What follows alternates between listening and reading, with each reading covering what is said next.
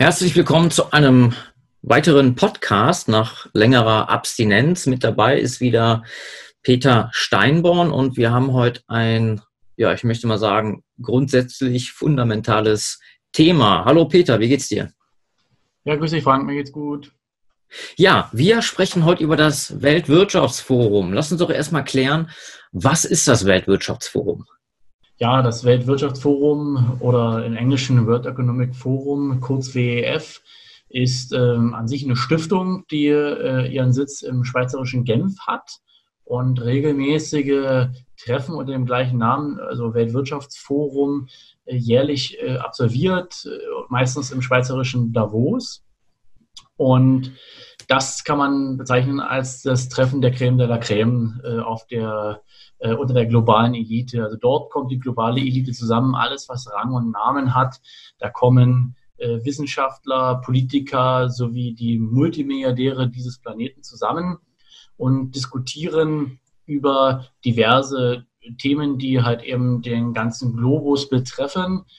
Äh, das Forum an sich wurde in den 70ern, Anfang der 70er Jahre gegründet von Klaus Schwab, einem deutschstämmigen Akademiker, kann ich sagen. Also der hat äh, Unternehmens, äh, Unternehmenspolitik an der an einer schweizerischen Universität unterrichtet und hat aus diesem akademischen Feld eben auch äh, hier äh, dann mehr gemacht, denn äh, um das geht es auch letztendlich bei diesem Weltwirtschaftsforum, dass da die internationale Elite zusammenkommt, Unternehmen sowie Politiker und einflussreiche Einzelpersonen um über die große Politik zu sprechen, also das wirklich, äh, was die Welt bewegt.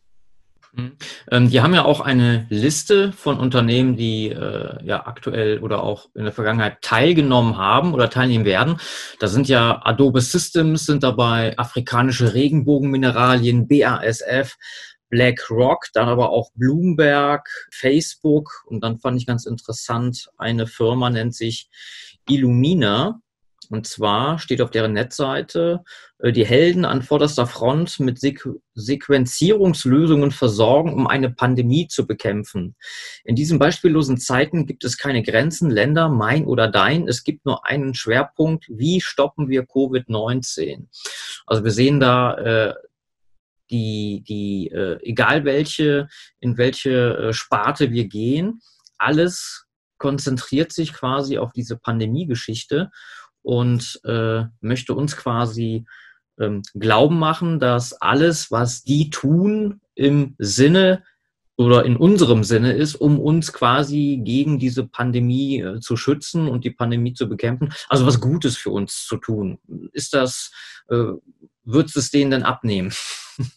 Ja, äh, Gut, äh, tatsächlich, es ist so, die äh, geben, also ihr Leitmotto ist, es, ist lautet äh, Committed to Improving the State of the World, also das heißt, äh, sich verpflichtet fühlen oder sich verpflichtet, verpflichtet sein, um den Status äh, der Welt, also um die Welt besser zu machen.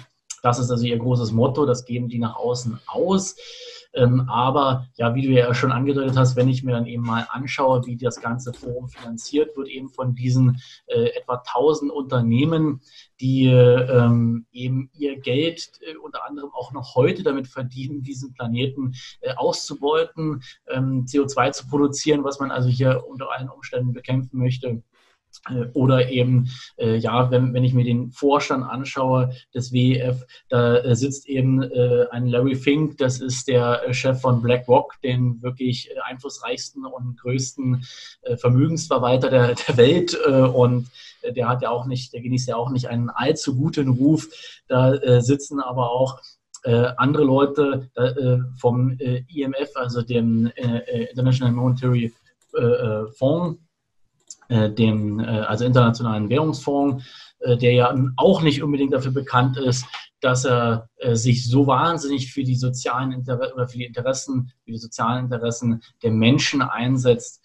Ähm, ja, und letztendlich, wenn ich mir dann anschaue, dass im Vorstand eben auch ein Nestle-Chef sitzt, der CEO von Nestle und Nestle äh, ja, das kennen wir alle, äh, die äh, haben sich jetzt auch nicht unbedingt mit Ruhm bekleckert, indem sie in Afrika beispielsweise Wasser privatisieren und sich maß, äh, maßgeblich dafür einsetzen, dass Wasser ähm, zum Privatgut wird. Ähm, und äh, ja eben da auch den Preis bestimmen können, wo in, in, in Ländern, wo Menschen also tatsächlich gewaltigen Wassermangel haben, was ja ein absolutes Grundgut ist.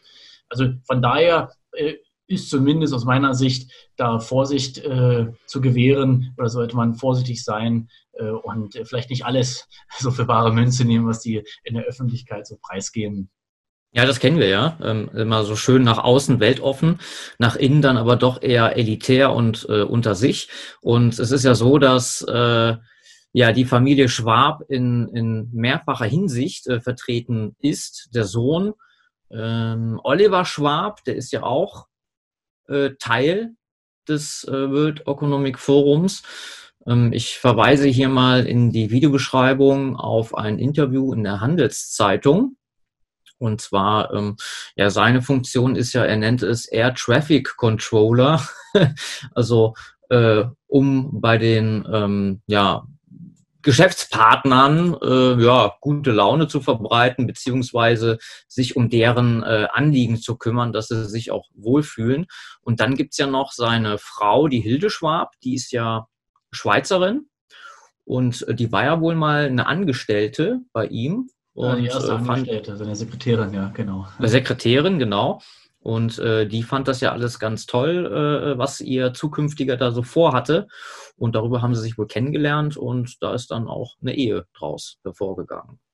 Korrekt, ja. Man sagt auch, dass die Hilde Schwab äh, ist wirklich äh, so das gute Gewissen äh, des WEF, beziehungsweise auch der, äh, die Rückenstütze äh, für äh, Klaus Schwab.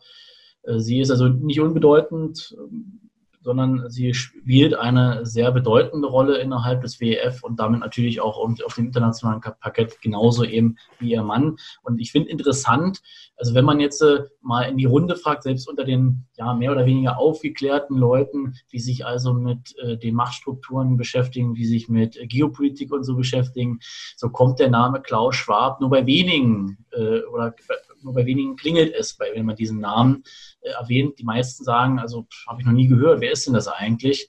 Äh, was, äh, was, was ihn für mich auch besonders interessant macht. Ja, solche Leute, die halt eben jetzt nicht so viel Öffentlichkeit haben und die nicht so viele, nicht so viel Wert vielleicht auch darauf legen, die haben ja dann vielleicht auch ein bisschen ähm, ja, ein, eine interessantere Verstrickung als die, die man augenscheinlich sieht wie du schon sagst, man weiß ja nicht, was, was, wo die sonst noch ihre Finger äh, im Spiel haben. Die, die äh, Frau Hilde Schwab, die hat ja auch eine äh, Stiftung gegründet.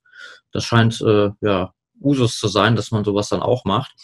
Und äh, sie sagt ja, oder ihre Tätigkeit hat ja dann eher diesen, diesen sozialen Charakter. Ne? Ich hatte auch gelesen, ähm, das setze ich auch mal hier in die, in die äh, Verweisliste mit der Aargauer Zeitung hat sie gesprochen. Äh, die stille Schafferin im Hintergrund des WEF, hm, dass sie ja auch äh, ja so für so Akzeptanz in in äh, gesellschaftlichen oder auch gerade was so was so diese Schauspielerei angeht, Musiker, Elton John wurde ja auch ausgezeichnet äh, für sein äh, Engagement äh, ja gegen AIDS Ne? Also man versucht da auch die, äh, die Leute auch an sich zu binden, denn es gibt keine Geldpreise, sondern man bekommt quasi einen, eine Einladung zum nächsten äh, Treffen des äh, Weltwirtschaftsforums. Das heißt also, man versucht diese Leute dann auch noch äh, enger an sich zu binden.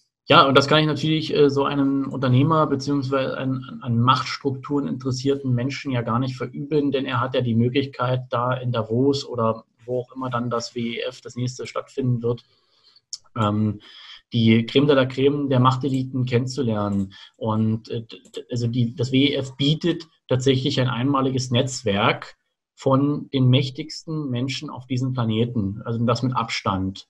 Deswegen kann man wirklich sagen, muss man auch sagen, das World Economic Forum, dort, ähm, ich will jetzt nicht sagen, dort wird besprochen, wie die Welt aussieht, aber es wird auf jeden Fall darüber diskutiert und äh, es finden dort natürlich auch, ähm, es findet Netzwerkarbeit statt, äh, es finden dort natürlich auch irgendwo Abschlüsse statt, ja. Und äh, dort finden sich die Reichen und Mächtigen zusammen und können dort, das ist etwas vollkommen Normales auch, äh, das ist jetzt äh, nichts Ungewöhnliches, können dort natürlich dann auch ihre gemeinsamen Interessen irgendwo besprechen und wie sie da äh, diese gemeinsamen Interessen weiter voranbringen können. Hm. Was ich interessant fand, also mir war das äh, Weltwirtschaftsforum auch jetzt erstmal nicht so ein Begriff bis vor einiger Zeit. Was man aber kannte, war immer das Bilderberger Treffen. Das wurde ja immer so vorgeschoben, beziehungsweise die haben das ja gar nicht mehr äh, im Geheimen getan. Es wurden äh, Mitgliederlisten oder, oder Besucherlisten wurden ja schon im Internet veröffentlicht. Ähm, wie würdest du das vergleichen, also wie würdest du das gewichten? Auf der einen Seite Bilderberger, auf der anderen Seite Weltwirtschaftsforum. Ist das so? Äh, Gibt es Überschneidungen? Weißt du das? Oder was würdest du sagen, ähm, was würde oder was hat mehr Einfluss auf die Geschicke äh, der Welt? Ähm, also ich sag mal so, äh, die prägnanteste Überschneidung besteht sicherlich darin, dass äh, der Gründer äh, Klaus Schwab selber im sogenannten, in der sogenannten Steering Group, also in dem Lenkungsausschuss der Bilderberg-Konferenz Mitglied ist, ja. Zufall. Also daher, das ist auf jeden Fall schon mal das Augenscheinlichste an Überschneidungen, die, was ich da sehen kann. Und äh, das, was man also häufig den Bilderberg-Konferenzen nachsagt, also das sind die, da wird die große Politik gemacht. Ähm, das äh, gilt mindestens auch für das World Economic Forum, wenn ich mir die Größenordnung des World Economic Forum anschaue und auch die Einflussnahme in den großen Institutionen mit den sogenannten Stakeholders dieser Welt. Äh, dann äh, habe ich schon den Eindruck, das WEF hat auf jeden Fall äh, weitaus stärkeren Einfluss. Auf jeden Fall ist es so, ähm, sage ich, dass die Handschrift in Studien, in Programmatik von politischen Organisationen, von Institutionen wie dem IWF, wie der Welthandelsorganisation, also wie der Weltgesundheitsorganisation und so weiter, definitiv äh, der Handschrift des WEF ähnlich sind. Mhm. Du hast es gerade schon, schon äh, reingeworfen als, als Schlagwort Stakeholder. Ähm, es gibt ja einmal diesen, diesen Shareholder und einmal diesen Stakeholder. Was ist da jetzt der Unterschied? Und ähm, da kommen wir dann auch gleich schon zum, zum, zum, äh, zum Hauptthema The Great Reset. Aber vielleicht mal ganz kurz äh, für die Zuhörer, äh, das mal kurz auseinander zu klamüsern. Also Shareholder und Stakeholder. Ja, also äh, Shareholder, das sind Anteilseigner äh, und äh, Stakeholder, das sind äh, im Grunde genommen inter Betroffene, Interessierte, ähm, die von irgendwelchen Handlungen also betroffen sind. Und ähm, da gibt es also diese Schlagwörter des Shareholder-Kapitalismus äh, oder der Shareholder-Ökonomie und der Stakeholder-Ökonomie. Die Shareholder-Ökonomie, das ist also die, ich sage jetzt mal, alte Welt, dass äh, sich Aktiengesellschaften, dass sich die Unternehmen ausschließlich an die Interessen ihrer Anteilseigner orientiert haben. Und äh, die Unternehmen haben natürlich auch einen wichtigen äh, Auftrag und sind ja stark verwoben mit, dem, mit der Gesellschaft, mit Umweltpolitik und so weiter. Ja, das ist ja äh, ein ganz erheblicher und wichtiger Teil äh, unserer Gesellschaft, die Unternehmen, die Wirtschaft, äh, äh, Wirtschaftsakteure. Und äh, wenn die jetzt sich ausschließlich an die Interessen des, der Anteilseigner orientieren, dann spricht man also von Shareholder-Ökonomie oder von Shareholder-Politik.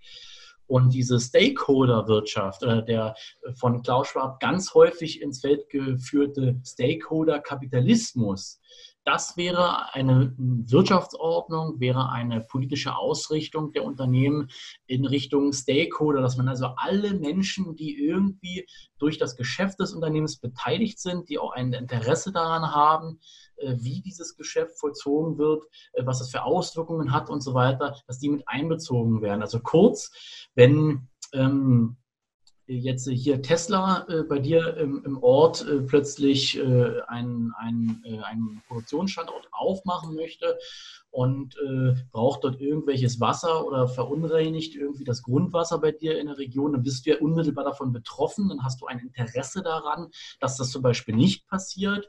Und dieser Stakeholder-Kapitalismus besagt eben oder, oder, oder, verlangt jetzt, äh, wenn man das so betreibt, dass äh, der Elon Musk sich eben auch für deine Interessen einsetzt, dass er sich auch dafür interessiert und versucht, das ist halt dieser Knackpunkt, deswegen spricht man auch von Stakeholder-Kapitalismus, versucht damit dann am Ende aber auch nochmal Geld zu machen. Hm. Also mit deinem Interesse. Deswegen, äh, Klaus Schwab hat das, äh, formuliert es auch immer wieder in seinem Buch äh, Great, The Great Reset, und hat das in vielen Interviews immer wieder gegeben, dass, äh, also so nach dem Motto, wir müssen einen Weg finden, wie Stakeholder, äh, Politik, Stakeholder, Wirtschaft wirtschaftlich und interessant, also wirtschaftlich interessant für die Unternehmen sein. Wie können sie also kurz gesagt damit Geld verdienen, sodass sie es am Ende auch machen? Und das Interessante ist jetzt hier, dass äh, jemand wie der äh, Larry Fink, ja, Lawrence Fink, also der Chef von BlackRock, wie schon gesagt, äh, kein äh, äh unbekanntes äh, Blatt, äh, kein unbeschriebenes Blatt, kein unbekannter Name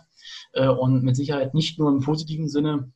der hat schon im März die Menschen dazu aufgefordert, seine Anteilseigner, ja, wir müssen etwas ändern, ihr müsst alle was ändern, auch die Unternehmen müssen ihre ganze Politik ändern, für die Menschen, mehr für die Menschen machen. Also wenn das ein Larry Fink sagt, Entschuldigung, äh, dass ich da ein wenig äh, Misstrauen hege. Dann könnte man ein bisschen stutzig werden, weil in der Regel sind das ja, sage ich mal, ein Menschenschlag, die ja nicht äh, durch Altruismus äh, hervorstechen oder, oder an äh, die Gemeinschaft denken, sondern eher, ja, wie er schon selber sagt, das muss sich lohnen. Ne? Und das ist genau, schon, sollte uns schon stutzig machen und wird man, ja, das Marketing muss ja laufen und man muss ja gucken, dass man es den Leuten schmackhaft macht, egal ob äh, Einwanderung, Impfen oder was auch immer. Hm. Und dazu, denke ich mal, sind natürlich auch dann so Leute wie der eben erwähnte Elton John, äh, die ja in der, in der Zivilgesellschaft recht verankert sind, die haben Fans, die den toll finden, dass man dann natürlich solche Leute, so Multiplikatoren, äh, ganz gerne auch über diese Stiftung dann wieder an sich binden möchte und quasi wie so ein Feigenblatt ähm, ja, vorne ranstellt und dass die Leute denken, Mensch, wenn so ein Elton John das schon mitmacht, dann kann das ja gar nicht so, so schlimm sein. Ne? Aber im Endeffekt kann man sagen, ist das schon äh, ja, alter Wein in neuen Schläuchen, oder? Ja, ganz genau. Also das ist ein, äh, eine ziemlich intelligente Vorgehensweise. Ähm, ich habe vor kurzem auch erst einen Artikel darüber verfasst, äh, wo ich auf äh, die chinesischen Strategien eingegangen bin, also auf ein paar wenige. Und da gibt es ein Strategien, das äh, sagt im das Gleiche, was, du, was dieses deutsche Sprichwort alter Wein in neuen Schläuchen aussagt, für die Rückkehr der Seele einen Leichnam ausleihen. Also man äh, borgt sich einfach einen neuen Leichnam, äh, um dann äh, in die äh, um mit, mit der man also äh, die man seine Seele eintauchen lässt. Man gibt sich einfach noch einen neuen Anstrich. Deswegen wird diese Strategie, was man eben wie gesagt auch als alter Wein in neuen Schläuchen bezeichnen kann, äh, auch häufig als äh, Fassadenerneuerungsstrategien bezeichnet. Also es mhm. ist nichts weiter als eine Fassade, die da aufrecht gehalten wird. Äh, zumindest äh, kann man das unterstellen, wenn man sich eben diese Leute anschaut. Äh, wenn man also schaut, äh, Ulf Mark Schneider, also CEO bei Nestle, Christine Lagarde, ähm, Europäische Zentralbank, das sind ja Leute, die haben jetzt nicht unbedingt so wahnsinnig großes Interesse daran oder haben sich zumindest in der Vergangenheit nicht als die absoluten Menschenfreunde ausgezeichnet. Und äh, die, also denen jetzt einfach zu glauben, dass sich das geändert haben soll, ohne zumindest eigene Interessen dabei zu verfolgen, das halte ich für sehr naiv. Was ich mir vorstellen kann, ist natürlich, auch die kriegen mit, ähm, dass, der, dass die Ressourcen dieses Planeten äh, endlich sind. Auch die bekommen natürlich mit, dass ähm, mit ihrer Unternehmenspolitik, die sie in der Vergangenheit betrieben haben, mit den Geschäftsmodellen, mit denen sie Geld verdient haben, dass das natürlich dazu geführt hat, äh, dass dieser Planet nicht unbedingt zu einem schöneren und besseren Ort geworden ist. Und das betrifft ja auch sie irgendwann mal. Aber dann davon auszugehen, äh, dass die jetzt äh, geläutert sind und wissen jetzt also, um was es eigentlich geht, dass es hier um den Planeten geht, also das halte ich für, wie eben schon gesagt, sehr naiv und gewagt. Ja, und äh, derjenige, der sich mal die Mühe macht, auf die Netzseite des Weltwirtschaftsforums zu gehen, man kann ja davon ausgehen, dass es die wenigsten machen. Ne? Das ist nun mal so. Und äh, was ich interessant fand, deswegen äh, sprach ich es auch an, Bilderberger kennt man, äh, Weltwirtschaftsforum eher weniger. Und es ging ja mal so ein kurzes Video, das kam, glaube ich, vom Kulturstudio. Da hat sich eine Dame mal die Mühe gemacht, ist auf die Seite gegangen und hat dann mal äh, einige Seiten mal angeklickt. Äh, ich hatte das auch in einem meiner letzten Videos mal angesprochen. Ich verweise auch noch mal auf dieses Video, wo diese Geschichte, wir haben ja schon gesehen, dass äh, alle beteiligten Firmen sich auf, auf die Pandemie konzentrieren und das äh, hervorheben. ähm, wie denn das Weltwirtschaftsforum sich vorstellt, diese Pandemie in den Griff zu bekommen. Und da war ja dieses Schaubild, was dann aufgeht und dann äh, unter anderem als, als Lösungsvorschlag war ja quasi dann die Weltregierung. Ne? Also quasi kann ja keiner sagen, sie haben es uns ja nicht äh, gesagt, sie haben es haben, uns vorenthalten. Aber die Sache ist ja die, wie ich schon sagte, wer geht denn schon Durchschnittsbürger, also ähm, Max Mustermann oder Lieschen Müller geht ja nicht auf eine englischsprachige Seite, Weltwirtschaftsforum und äh, sucht dann sich die, die Krumen zusammen, die Wahrheitskrumen.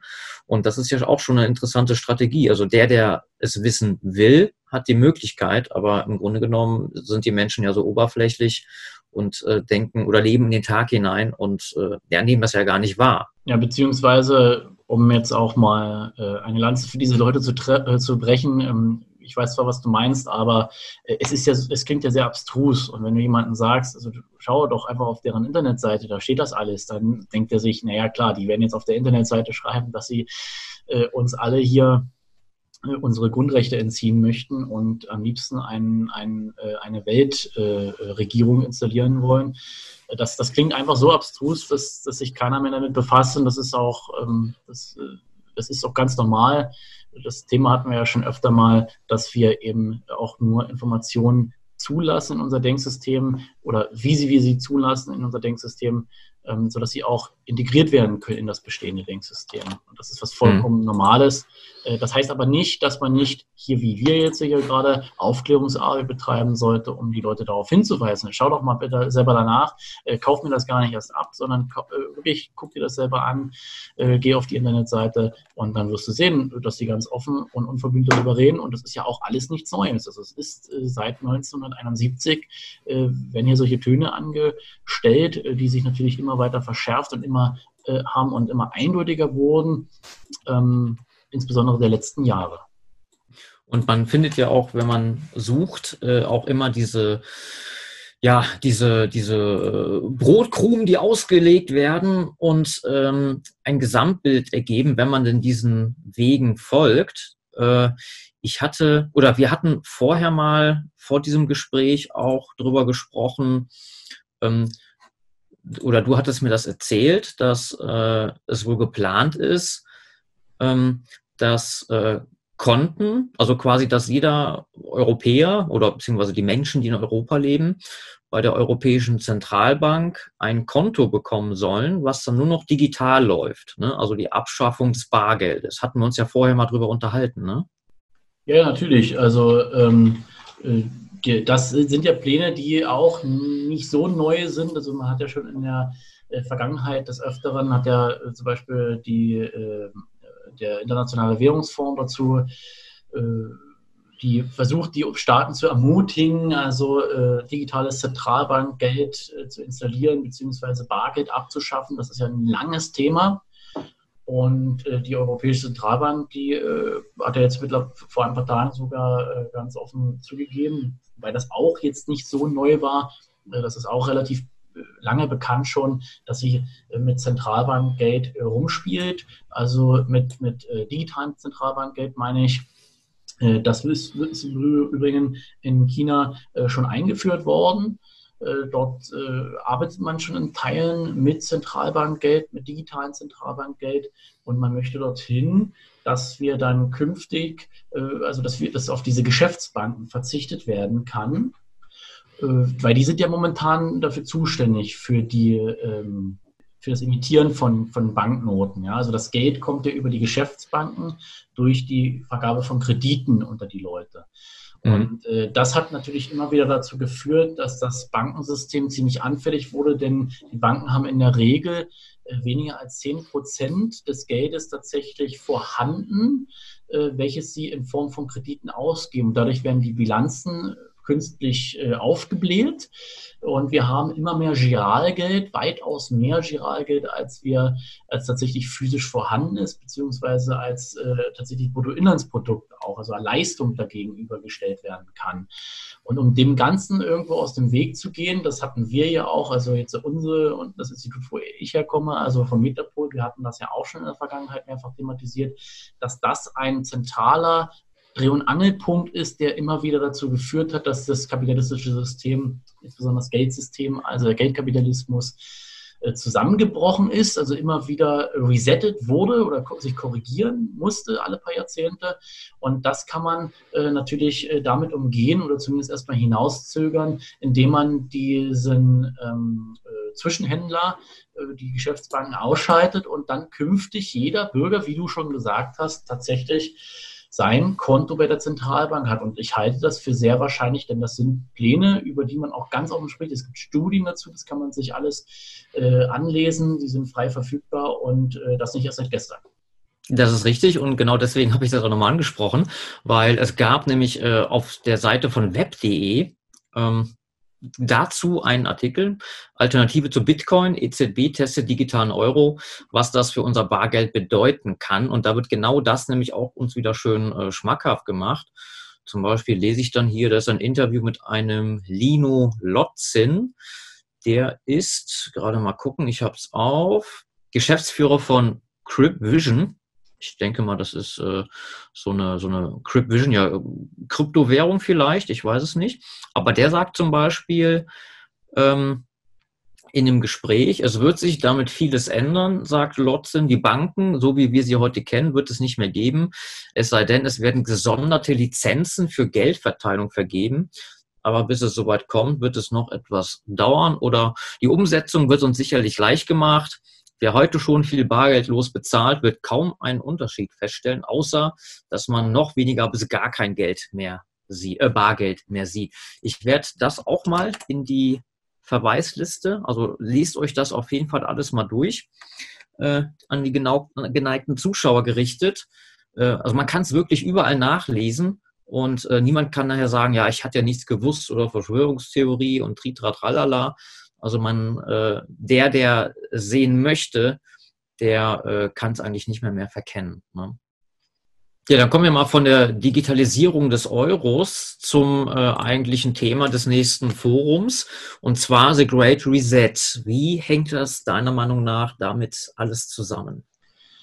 Ja, also das, das nächste Thema, The Great Reset, das spricht ja Bände. Schon alleine dieser, dieser, äh, diese Aussage zeigt ja, also hier ist irgendwas im Argen. Die Eliten haben das selber mitbekommen oder wissen das. Natürlich wissen sie das. Sie haben auch immer einen äh, Informationsvorsprung uns gegenüber, weil sie sitzen äh, oder sitzen die namhaften Institutionen dort in den Foren mit drin, in den Regionalkonferenzen. Man ist damit verwoben, teilweise im Vorstand sitzen die vom EWF drin, wo wir schon angeschaut haben. Und äh, natürlich ist hier auch die ähm, Erkenntnis da, dass, der, dass das nicht mehr so weitergehen kann wie bisher, dass das Finanzsystem, dass das Geldsystem in sich äh, einen, einen, einen Fehler, einen Webfehler in sich birgt. Und äh, diesen Fehler, den, äh, den man auch in der Ökonomie oder in der, in der, in der Wissenschaft als Minsky-Effekt bezeichnet, nämlich äh, die immer wieder Entstehung von Blasen, äh, die dann früher oder später natürlich platzen müssen. Äh, die, die, die will man jetzt äh, nivellieren. Also man möchte das ganze System auf Null runterfahren, man möchte es resetten, um dann ein, eine neue Software hochzuladen, sozusagen. Man möchte wirklich ein, ein, ein neues System schaffen. Und dazu gehört natürlich auch die Digitalisierung unseres Geldes, aber auch die Digitalisierung der allgemein der Gesellschaft und der Wirtschaft. Das hatten wir ja auch schon mehrfach, dieses Thema.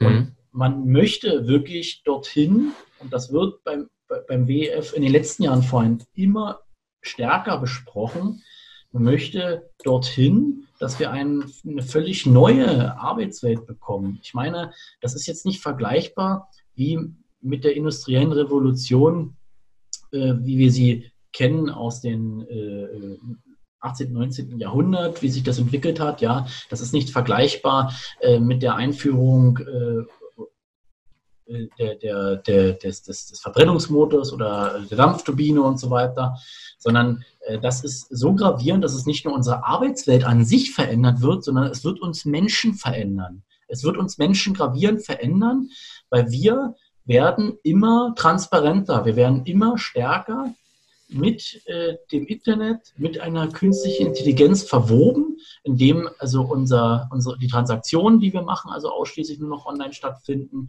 was ja jetzt schon, wie du ja aus diesem Zitat äh, auch herauslesen kannst, wie es ja jetzt schon teilweise der Fall ist, dass die Leute mehr mit Bar, äh, Bargeld los bezahlen. Ähm, für viele wird es wahrscheinlich noch nicht mal einen Unterschied geben, ähm, aber dass es eben auch andere Pläne gibt, äh, die auch wieder mit dem WEF zusammenhängen, äh, zum Beispiel der äh, ID 2020, also der, dass man eine digitale ID hat, dass weitestgehend alle Menschen auf diesem Planeten eine digitale ID haben und wir dann tatsächlich in eine Welt hineinkommen und das ist ungelogen, das kann man alles nachvollziehen, das kann man auf deren Internetseiten nachlesen, das können wir dann hier auch im Nachgang verlinken. Ähm, man spricht zum Beispiel von dem Renowned Traveler, also von dem bekannten Reisenden, äh, der dann über eine künstliche Intelligenz, über eine äh, ja, Gesichtserkennungssoftware zum Beispiel, wie es in China schon längst der Fall ist, äh, mich an der Grenze abscannt, mein Gesicht abscannt und dann sofort verifizieren kann, wer ich bin, was ich vorhabe, vielleicht sogar, was ich noch vorhaben könnte. Also wirklich wie wir es aus solchen Filmen wie, Minority Report äh, kennen oder wie wir es aus der Geschichte 1984 kennen von George Orwell. Das sind keine äh, reinen Dystopien, äh, also äh, die da utopisch daherkommen, sondern das ist Wirklichkeit, das ist, das, das, das, das kann, das, das kann nicht nur passieren, sondern das wird mit sehr hoher Wahrscheinlichkeit passieren, weil es ist gewollt. Und wenn ich mir anschaue, das werden wir uns ja vielleicht in einem zweiten Teil auch nochmal genauer anschauen, ähm, äh, wer da alles mitmacht, da muss ich feststellen, also bei diesen Konzepten, bei der Digitalisierung der Welt, bei der Digitalisierung unserer Daten, bei der Digitalisierung von Persönlichkeiten letztendlich und der totalen Überwachung, da machen alle Staaten, fast alle Staaten auf diesem Planeten mit. Da sind sämtliche Ministerien mit dabei und ganz interessant natürlich auch ganz viel die Gesundheitsindustrie. Und das ist das, was die als Great Reset hier bezeichnen. Sie wollen einen Neustart des Systems schaffen, vor allem, weil sie befürchten, dass wenn sie sich nicht einen neuen Anstrich geben, wenn sie das System nicht neu starten werden, also das kontrolliert und gesteuert neu starten, dass es ihnen völlig aus den Händen gleitet. Diese These stehe ich auf, weil das System gleitet jetzt aus den Händen. Das System kollabiert an allen Ecken und Kanten. Und äh, was ja auch auffällt, ist, die äh, haben sich ja nicht nur auf ein spezielles Thema wie jetzt Wirtschaft und Finanzen festgelegt, sondern Thema Rassismus. Also da gibt es auch äh, Artikel zum Thema George Floyd und äh, Klima ist auch ein riesengroßes Thema. Ja, natürlich, ja klar. Und ne, also all, alle gesellschaftlich relevanten Themen werden quasi von denen abgedeckt und äh, ja, kann man sagen, in deren Sinne dann feinjustiert. Ne? Also mit dem Thema äh, Ressourcenendlichkeit, Klimawandel, äh, Green Technology. Damit beschäftigt sich das Forum äh, schon ziemlich lange, seit äh, den 1970er Jahren, als der große Ölpreisschock eingetreten war, hat man sich eben schon damals, also zu Beginn des, der Gründung des, also kurz nach der Gründung des Forums, sich schon damals damit beschäftigt, was erstmal prinzipiell auch nicht verkehrt ist. Also wenn ich persönlich bin absolut dafür, dass wir grüner werden. Ich bin auch absolut dafür, dass wir, wer, wer ist denn dagegen, dass wir eine saubere Umwelt haben, dass wir die Umwelt schützen wollen oder dass wir Technologien forcieren, die eben weniger CO2 und Stickstoffoxide aussondern. Ähm, jetzt unabhängig jetzt mal davon, natürlich muss man darüber reden, wie man das macht und ob das dann am Ende wirklich so umweltfreundlich ist und so weiter, ja. Aber grundsätzlich gegen die Ziele kann man ja nicht sagen, dass man umweltfreundlich äh, eine, eine größere Umweltfreundlichkeit hat, dass man ähm, auch äh, vielleicht mehr Gleichheit möchte. Also dagegen bin ich ja grundsätzlich nicht. Aber was man hier erreichen möchte, ist natürlich ein vollkommen neuer Gesellschaftsvertrag und das spricht man auch so unverblümt aus. Man möchte einen neuen Gesellschaftsvertrag schaffen und äh, ich bezweifle, dass das zu mehr Gleichheit unter den Völkern, unter den Rassen führen wird, wenn ich hier sehe, wie beispielsweise über Black Lives Matter äh, wirklich dieser, dieser schwarze Rassismus nahezu äh, gefördert wird. Und es gibt eigentlich äh, am Ende nur noch den weißen Rassismus, ja, also in, in, der, in der Propaganda. Das ist ja äh, ein Thema, wo wir uns schon öfter beschäftigt haben. Äh, das hat ja nichts mit Gleichheit oder, oder Gleichstellung oder dergleichen zu tun nichts. Ja, zumal da auf der Schiene ja auch, sage ich mal, der Schwarze seiner äh, kompletten Verantwortung enthoben wird. Also das Narrativ ist ja Schuld ist immer der Weiße, egal wie schlecht oder gut es den Schwarzen geht. Ja, das ist ja so dieses, dieses Standardnarrativ, egal ob äh, struktureller Rassismus oder oder in der Bildung, die haben ja viel schlechtere Voraussetzungen, obwohl das ja bei anderen Minderheiten, wie zum Beispiel Asiaten, ganz anders aussieht. Äh, aber das ist ja jetzt nicht das Thema, das kann man vielleicht auch mal äh, anschneiden. Aber wir sehen halt eben, dass äh, diese Leute ja alle umfassend äh, wirksam äh, agieren, quasi alle Bereiche des Lebens ähm, in ihrem, in ihrem Sinne, Sinne umformen wollen. Das ist Metapolitik im ganz großen Sinne.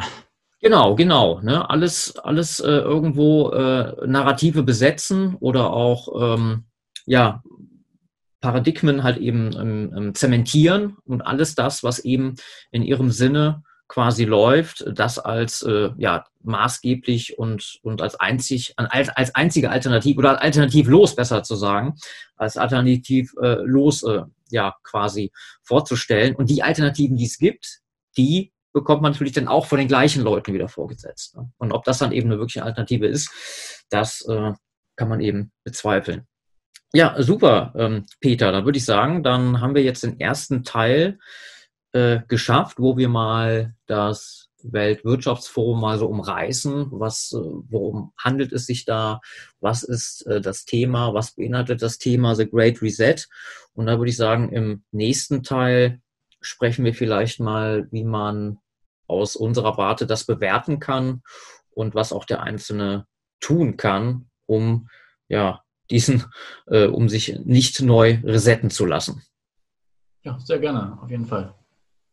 Gut, dann äh, hoffe ich, den Zuhörern hat es äh, gefallen, konnten was mitnehmen. Und wie gesagt, schaut auf jeden Fall mal in die äh, Videobeschreibung, die ganzen Verweise, nennen wir es mal zum Selbststudium oder auch zur äh, Untermauerung unserer Thesen, die wir hier haben. Das ist ja nicht irgendwas aus der Luft gegriffen, sondern wir berufen uns ja eben auf das, was äh, eben jene von sich geben, über die wir sprechen. Und ja, dann hoffe ich, hat es euch gefallen und ihr seid beim nächsten Mal wieder dabei. Peter, ich wünsche noch einen schönen Tag und auf bald. Ja, den wünsche ich dir auch. Vielen Dank.